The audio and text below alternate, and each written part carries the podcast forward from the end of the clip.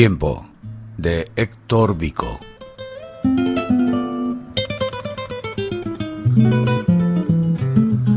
Lo encontré en Chiapas, pero podría haber sido en cualquier rincón de Latinoamérica, en donde el misterio y la magia nos espera desde hace miles de años. Don Cayetano tenía la piel curtida por los rigores del sol del desierto, y su tez era oscura, tal vez tan oscura como las atrocidades que vivió y que le contaron. Tenía la cara cursada por arrugas gruesas, profundas, que le daban una expresión de pena perenne. Su edad, incierta. Por momentos parecía que el tiempo había hecho un alto en su espalda, como para tomar nuevos bríos antes de proseguir devorando los siglos, pero en otros, su vitalidad y entusiasmo por transmitir sus conocimientos lo transformaban vivaz y enérgico como un joven. No sé de dónde salió. No lo vi venir. Yo estaba sentado en el banco de una plaza, tomando aliento, agobiado por el calor del mediodía y él, de pronto, estaba a mi lado, completamente en silencio. Tenía las manos entrelazadas, sarmentosas y sufridas. Mil oficios se asomaban por sus dedos, gruesos, desparejos, hábiles. Miraba el piso y de tanto en tanto espantaba alguna mosca y se alisaba los cabellos blancos peinados hacia atrás. Buenas, me dijo. Buenas, repliqué yo tratando de ser amable. ¿Qué anda buscando? Agregó hablando pausado y sin levantar la vista. Espero a mi amigo Marcos, Quedamos en encontrarnos aquí. En ese momento me miró y con una mueca, a modo de sonrisa, expresó, está esperando a un amigo.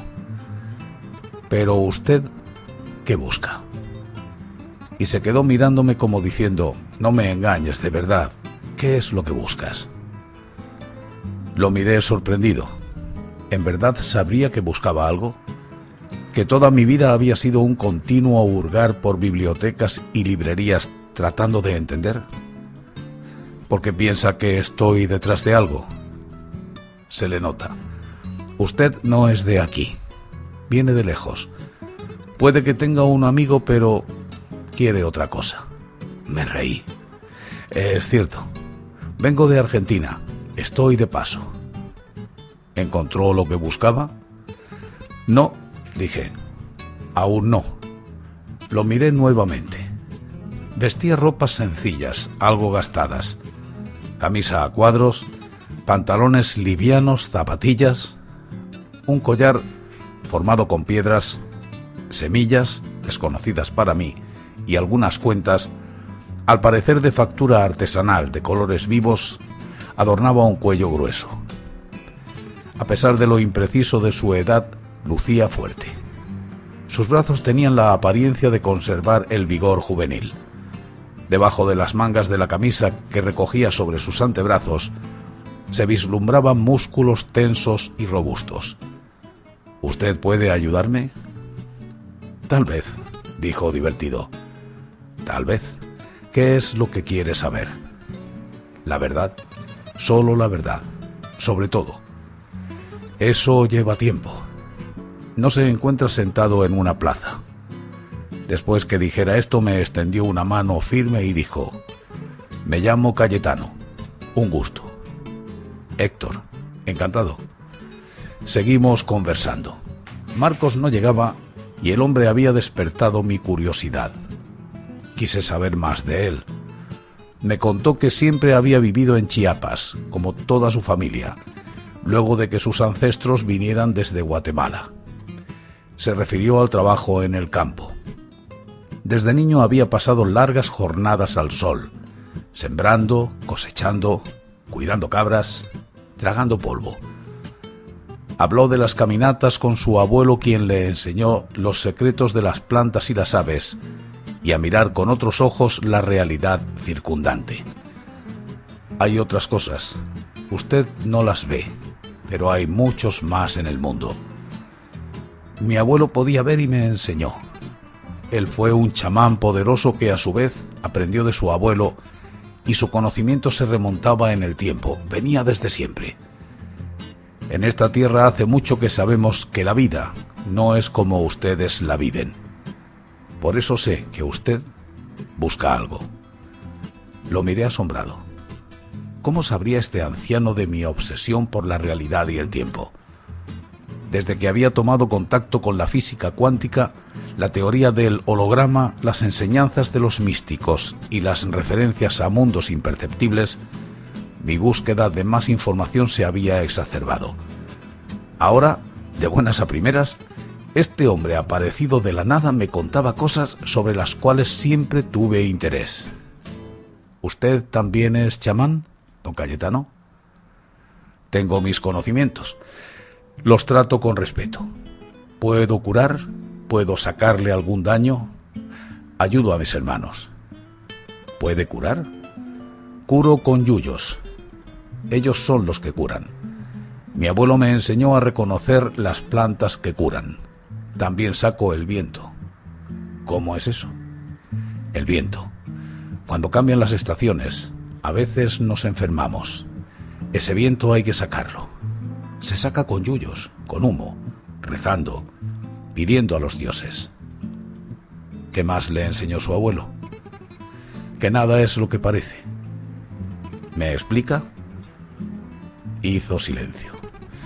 Una noche mi abuelo y yo estábamos mirando las estrellas en el campo.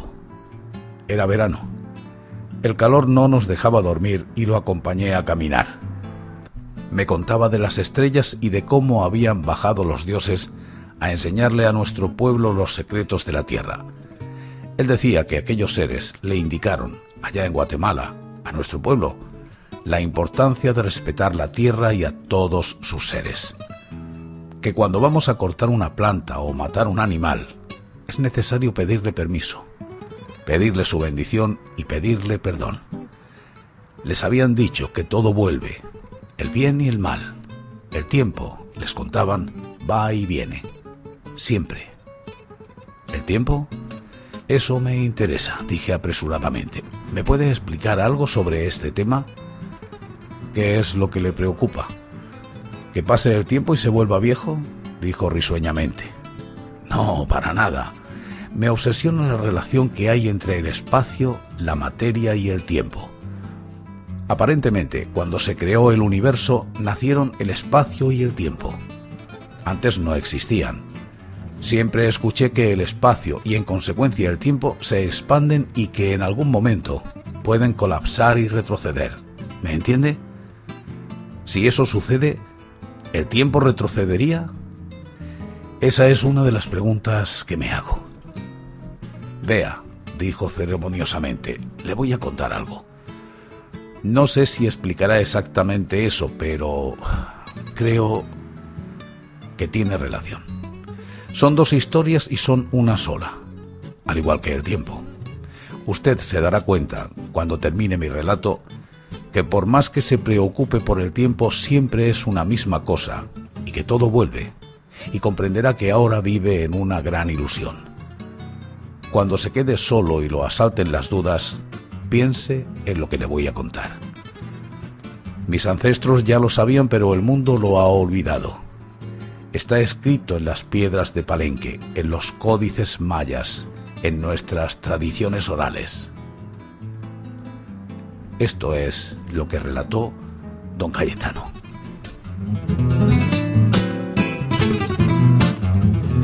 Hace muchos años, en un paraje muy lejano sucedió algo. Lo contaba mi madre, que lo escuchó de la boca de la suya, a quien se lo contó su madre y así sucesivamente. Muy al norte, en un territorio cubierto de hielo, dos buscadores de oro quedaron atrapados en una cueva del territorio del Yukon a comienzos del invierno de 1898. Un año antes había explotado en esos parajes la fiebre del oro, en una región denominada Klondike, al noroeste del Canadá, en el límite con Alaska y que duró aproximadamente un año. Estos dos infortunados aventureros fueron sorprendidos en los comienzos del invierno en esa extensión helada, sin experiencia, dado que eran recién llegados, y sin pertrechos suficientes como para soportar las inclemencias del frío ártico. El río Klondike, afluente del Yukon, fue el epicentro de una frenética búsqueda de oro que atrajo a toda suerte de hombres deseosos de enriquecerse rápidamente. Entre ellos Stanley Price y Alex Gunderson. Cuando los dos hombres se percataron que el invierno les había cortado el paso, prosiguió don Cayetano, buscaron refugio en una cueva, cerca de un río. Liberaron a los perros de los pesados trineos y, no sin preocupación y alarma, se dispusieron a soportar el frío inclemente lo mejor que pudieran hasta que les fuera posible regresar a la civilización. Los primeros días, pese a que la temperatura, cuando se aventuraban a salir de la cueva, congelaba sus escupitajos de tabaco y entumecía sus manos y mejillas, los pasaron sin demasiados apremios. Cuidaban de alimentarse y alimentar a los perros, pues sin ellos les sería imposible trasladar las pieles que habían conseguido a pesar de no haber tenido fortuna con el oro. Luego de tres semanas de angustias y penurias, durante las cuales se les hacía cada vez más dificultoso mantener el fuego encendido, notaron que los víveres, carne disecada, café, harina y algunas bayas, comenzaban a escasear. La preocupación pasó entonces por mantenerse con vida, calientes y medianamente bien alimentados, desestimaron las incursiones de caza luego que uno de ellos se salvó por muy poco de perecer congelado. Cayó en una de las habituales trampas que forman los manantiales. Al ser agua caliente, se cubren con una delgada capa de hielo y es muy fácil perder un pie o la pierna si por desventura se cae en uno de ellos.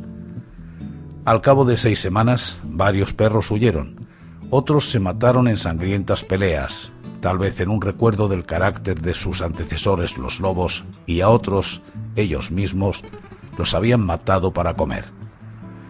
Uno de los hombres comenzó a tener dolores en sus manos y en las mejillas. Sus dedos se pusieron negros. Luego cayó terriblemente enfermo, presa de la fiebre y de las constantes punzadas en sus miembros. Cayetano se refiere al error que solían cometer los bisoños expedicionarios al no preservarse de las bajas temperaturas que, cuando desciende sensiblemente por debajo el punto del congelamiento, es letal. La sangre deja de circular como si se retrajera a puntos más calurosos del cuerpo. Es habitual ver en esas temperaturas árticas las cejas y la barba de los hombres cubiertas de una capa de hielo producto del enfriamiento súbito del aliento que expelen por la boca y la nariz.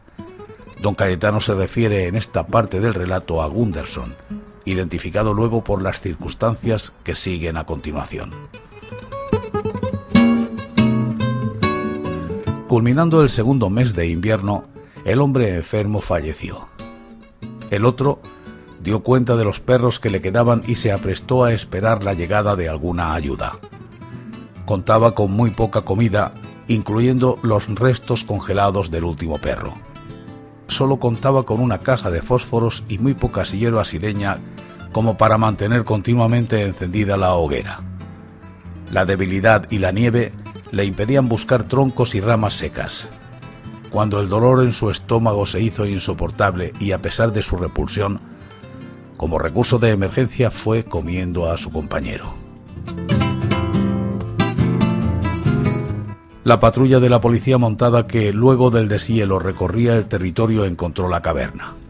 Relataron, no sin gestos de asco, que Stanley Price, demacrado hasta lo impensado, se hallaba recostado sobre una de las paredes de la gruta completamente cubierto de hielo, mientras que a su lado había huesos humanos prolijamente descarnados. Terrible historia, comenté. Pero hay más, me dijo, mirándome con seriedad. Siempre hay más. Solo es cuestión de mirar con atención. Uno tiene que estar atento a los mensajes, a las señales. ¿Recuerda? Nada es lo que parece. ¿La historia de los buscadores de oro continúa? No, otra historia aparece. Pero esta sucedió no hace mucho. No me la contaron. Yo mismo la he visto suceder y usted seguro que también. Dígame, lo alenté. ¿Se acuerda del equipo de rugby de los chicos uruguayos? Sí, ¿Cómo olvidarlo? El mismo escenario. Hielo, frío, soledad, hambre y a pesar de su salvación, el mismo final. Es cierto, sucedió casi lo mismo que con los dos infortunados del Yukon. ¿Eso no le dice nada? ¿Casualidad? Mire, amigo, ya sabe que las casualidades, como se dice comúnmente, no existen. Vea, ahora el mundo sabe que el tiempo es circular, que todo sucede una y otra vez, y que en definitiva es muy poco lo que cambia. A lo sumo, algunos nombres propios. ¿Sabe por qué? Dígame, don Cayetano. En la gran guerra que hubo en Europa sucedió algo. Le voy a contar. En mayo de 1945 el ejército ruso ocupó Berlín. Saquearon y robaron todo tipo de cosas. También hicieron mucho daño a las mujeres. Una gran parte de lo robado fue para provecho de los soldados, pero lo más valioso se embalaba en grandes cajones y se enviaba a Moscú. Las obras de arte, las joyas, las estatuas y los libros de las bibliotecas, eso se mandaba a Rusia. Mientras se preparaba el envío de uno de los cargamentos, las cajas repletas descansaban en la calle. Un soldado se quedó con dos libros. Eran libros sobre mi pueblo, de los pocos que quedaron luego de que los españoles quemaran todo registro de nuestra cultura. Se los llevó a Rusia y descifró nuestro lenguaje. Así empezaron a conocerse nuestras costumbres, nuestro saber, ese que nos dejaron los dioses que llegaron desde el cielo. Una vez que el soldado ruso regresó a su país, se puso a descifrar el lenguaje de mi gente. Pudo encontrar el sistema de escritura maya y, como ya le conté, eso permitió reconstruir nuestra historia y sabiduría. Hicieron falta muchos lingüistas para completar nuestro código, pero al fin se pudo lograr. Ahora se enseña en los colegios. Permaneció incompleto mucho tiempo hasta que llegó un joven que solucionó todo. Este avance trajo como consecuencia que se pudiera entender nuestro calendario y nuestra concepción del tiempo. Nuestro mundo, mi amigo, es una gran ilusión. Si tiene la mirada adecuada verá que nada es real. Es como cuando usted sueña, siente todo tipo de sensaciones y vértigo, pero al despertar se da cuenta de que nunca abandonó su cama. Me quedé meditando sobre sus últimas palabras. Cuando levanté la vista, había desaparecido. Estaba solo en el banco de la plaza y Marcos todavía no llegaba. Vosotros ya sabéis, tomad siempre de estos cuentos o relatos lo que creáis más oportuno, pero sobre todo, hacedme caso. Sed felices.